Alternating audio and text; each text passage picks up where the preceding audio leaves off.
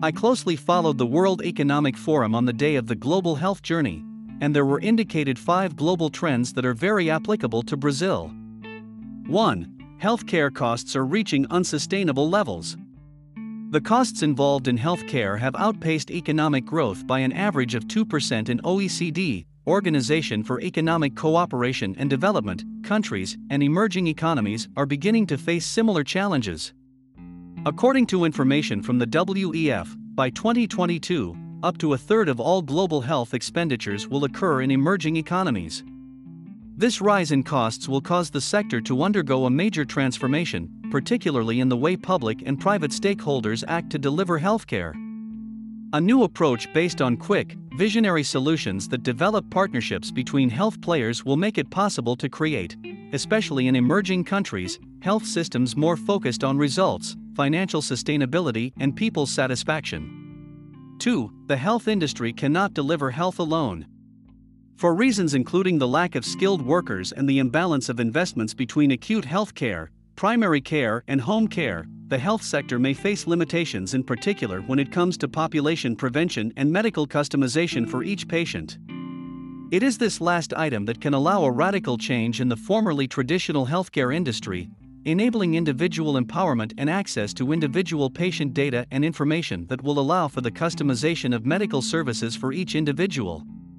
According to Rock Health, a leading seed and venture capital fund, the venture capital industry invested a record $2.3 billion in digital healthcare companies in the first half of 2014. Rock Health has identified the six key healthcare technologies to be financed software to manage insurance payments, $211 million, data collection and information analysis, $196 million, tools for consumers to purchase health care and plans, $193 million, software to help healthcare providers track the health and effective treatment of patients, $162 million, and software to tailor medical treatments to patients' genetic information, 150 million US dollars.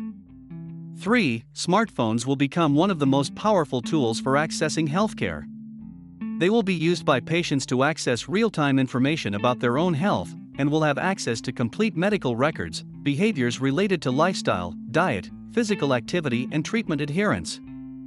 Furthermore, smartphones will be one of the most important medical instruments for healthcare professionals in both high and low income countries. 4. Health will dominate the top 10 emerging technologies. In recent years, about half of the 10 best emerging technologies listed by the World Economic Forum are related to health or will significantly impact it, such as new generations of robotics, artificial intelligence, genetic engineering, wearable technologies, wearables, among others. 5. Investing in healthy living generates returns for the government, companies, and society.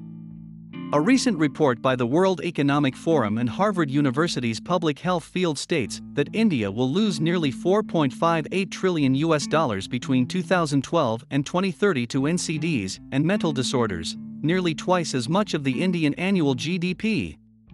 But India is not alone, other countries have similar problems. The advantage amidst this problem is that these losses can be avoided through population based interventions, generating a promising return on investment ROI for both government and companies and society. Prevention is one of the best interventions to improve population health. According to the same forum that analyzed six forms of intervention aimed at preventing non communicable diseases and their respective ROIs, return on investment, they indicated returns ranging between 90% and 3,700%. In addition to significant results in economic matters, the greatest good of all is the positive impact on the population's health and quality of life.